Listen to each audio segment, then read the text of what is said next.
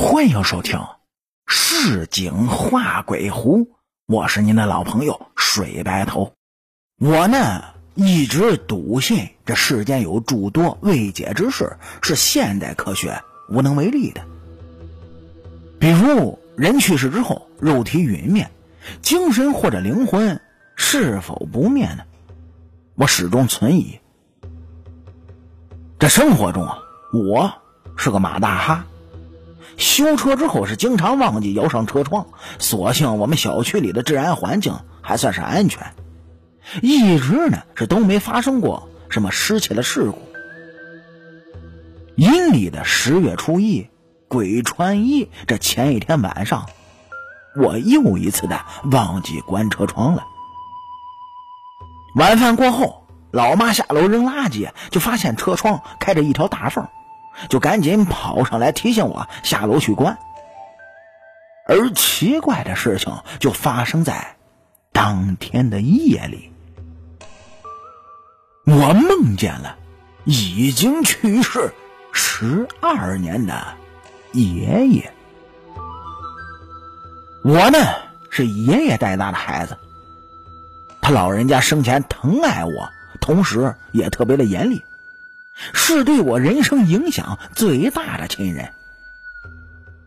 梦里的爷爷板着面孔，经常就对我说：“呵，又忘记关车窗了。你呀，都三十几岁的人了，还是毛手毛脚不稳重。”那情形一如我小时候犯了错误时爷爷教训我的样子。让我觉得忐忑又特别的亲切。转过天来就是十月一了。我早上起来回忆着梦中爷爷教训我的样子，是倍儿感亲切，也勾起了我对爷爷无限的思念。那天呢，正好赶上我加班，晚上八点多钟才回到家里。当时的天已经完全黑了。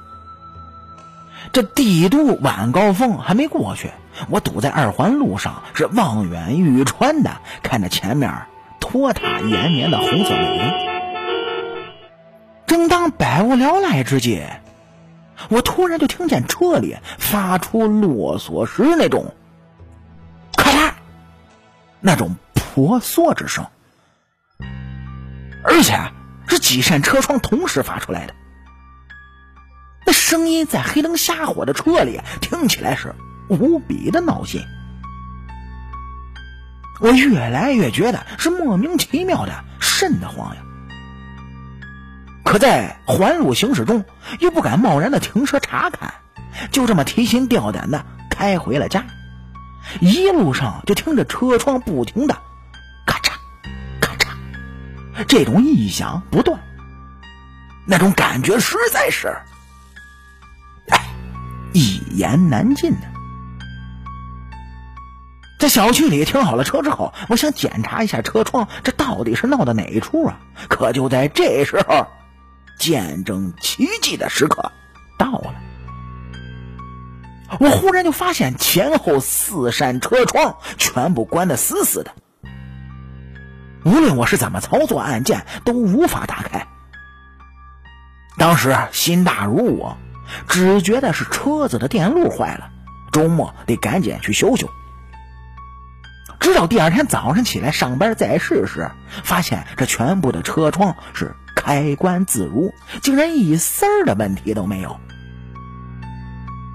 这后来呢，我始终也没顾上去检修我的车子，直到现在车窗也都没犯过同样的毛病。联想到十月一。前夜做的那个梦呢？我倒是情愿相信那是爷爷恨铁不成钢，用锁闭车窗的方式是小事惩戒，好让我长长记性呢。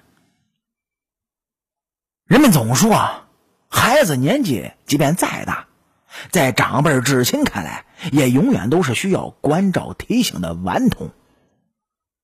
爷爷这份阴阳两隔的关怀，我收到了。您生前关心惦念的孩子已经长大了，唯愿您老人家安心远去，早生极乐吧。